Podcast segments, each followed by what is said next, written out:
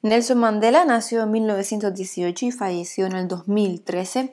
Era un abogado y político, fue el primer presidente de Sudáfrica elegido democráticamente por sufragio universal, cargo que ocupó entre 1994 y 99 y en 1962 fue arrestado y condenado a cadena perpetua. Estuvo 27 años en la cárcel y tras su liberación el 11 de febrero de 1990 lideró su partido las negociaciones para conseguir una democracia multirracial en Sudáfrica, cosa que logró en 1994.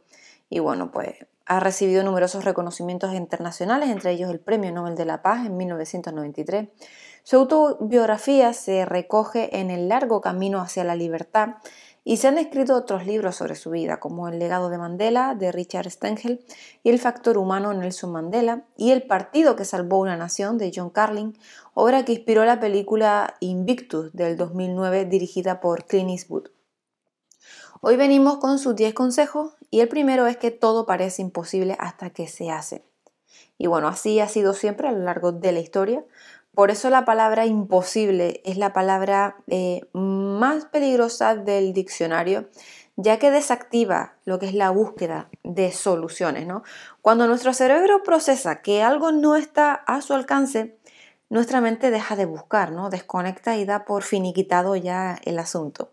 Cuando creemos que algo es posible, entonces ya permanecemos alerta para encontrar todo tipo de recursos y pues alternativas que nos permitan hacerlo realidad. No hay nada imposible. El segundo consejo es que no es valiente aquel que no tiene miedo, sino el que sabe conquistarlo. No hay que desterrar el miedo, sino la cobardía. Eh, los valientes también tienen miedo, pero bueno, ellos aceptan el reto. Mientras el cobarde se deja dominar por él, el valiente le está haciendo frente. No te inquietes cuando tengas miedo, no intentes eliminarlo, acéptalo y busca la forma de dominarlo. Al miedo no se le derrota, está claro, de una vez, sino poco a poco. Y cada vez que lo afrontamos, lo vamos perdiendo más. Cuando no lo evitamos y no huimos, el miedo se hace más pequeño, se achica, se diluye. Y así es como se gana la confianza en uno mismo. O sea, Mandela dice, no te conviertas en algo menor de lo que puedes ser. Su tercer consejo es que viva la libertad. El sol nunca ha iluminado un logro humano más glorioso. La libertad es el valor más importante para una persona, porque la libertad supone sobre todo una cosa, ¿no? que es la opción de ser uno mismo. Libertad es tener la posibilidad de decidir quiénes queremos ser y de tener opciones de llegar a serlo. Sentirse libre es sentirse más feliz. Por eso señala Mandela que los verdaderos líderes están dispuestos a sacrificarlo todo por la libertad de su pueblo. Eh, algunos siglos atrás, el personaje de Don Quijote también se lo decía a su escudero, ¿no? La libertad, Sancho, es uno de los más preciosos dones que a los hombres dieron los cielos. Con ella no puede igualarse los tesoros que encierran la tierra y el mar. Por la libertad, así como por la honra, se puede y debe aventurar la vida. Y bueno, existen muchas cadenas que eh, coartan la libertad, algunas visibles, otras no tanto, por ejemplo las dependencias materiales, sociales y emocionales que nos atan. El cuarto consejo es que la prisión es una tremenda educación en la paciencia y la perseverancia. A menudo la adversidad es una gran aliada para descubrir talentos ocultos o para obligarnos a desarrollar ciertas habilidades. Desde la comodidad de la rutina es muy, es muy complicado desafiar nuestros límites. Sin embargo, cuando nos vemos empujados por las circunstancias a salir de nuestra zona de confort, muchas cualidades que no habían tenido la posibilidad de manifestarse o de desarrollarse lo acaban haciendo y nos descubren así parcelas de nosotros mismos que desconocíamos. Y bueno, casi siempre los momentos fuertes de aprendizaje tienen que ver con situaciones pues de mucha incomodidad y bueno, muchos talentos nacen de la necesidad. El quinto consejo es que el perdón libera el alma, elimina el miedo, por eso es una herramienta tan poderosa. Eh, Mandela señala de que el resentimiento es como tomar veneno y esperar que mate al enemigo. No hay más fórmula para la tranquilidad interior que el perdón. Pedir perdón demuestra fortaleza, aceptarlo mucha más aún todavía. Pero perdonar no es solo hacerlo de palabras, sino sobre todo demostrarlo realmente con los hechos, ¿no? El líder sudafricano decía que si quieres hacer las paces con tu enemigo, tienes que trabajar con tu enemigo. Entonces él se vuelve tu compañero. Eso es el perdón encarnado, o sea, lo que es el perdón auténtico. El sexto consejo es que la mayor gloria no es no caer nunca, sino de levantarse siempre. El éxito consiste en ponerse de pie cada vez que uno cae al suelo, ¿no? Si te caes siete veces, levántate ocho. Todas las biografías de éxito reconocido, repetimos, todas han pasado por calamidades, algunas muy duras. Y bueno, sí, muy duras en lo que es en su periplo hacia el éxito.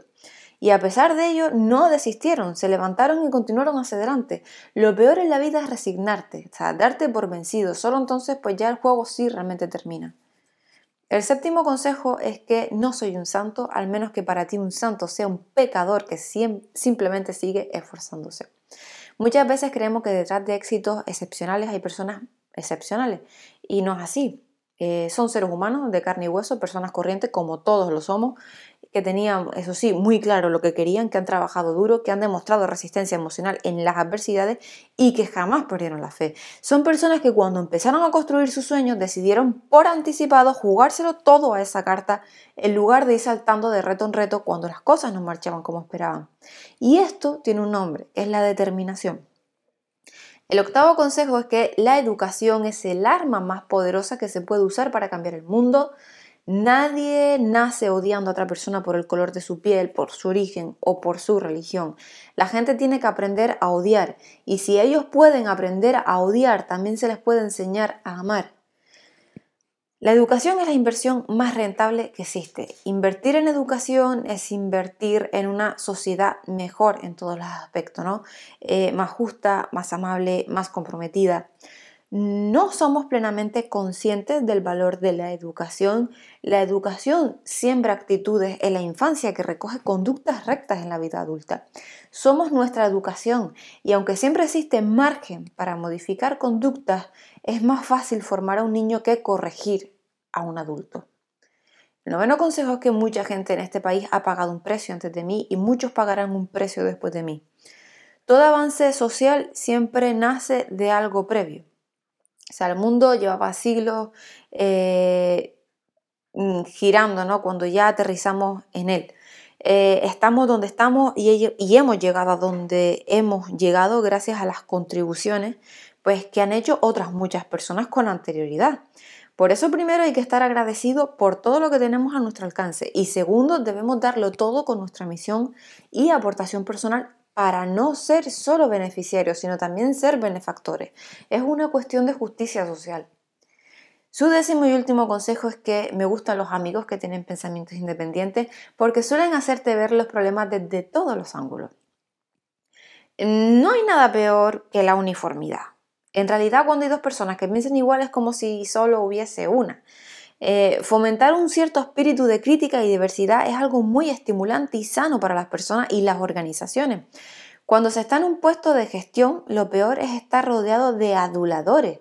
Y algo que ocurre con bastante frecuencia es esto, ¿no? El agasajo de los colaboradores es a menudo producto de dos causas, ¿no? Y es el miedo al rechazo y el miedo a la autoridad. O sea, con frecuencia el personal se guarda mucho de decir al jefe lo que piensa por si no es de su agrado, temiendo pues que esto podría causar represalias directas o indirectamente. Pero bueno, solo generando un clima de confianza es posible que la gente se sienta libre para expresar su opinión pues sin tapujos. Y bueno, hasta aquí hemos llegado con sus 10 consejos, espero que les haya gustado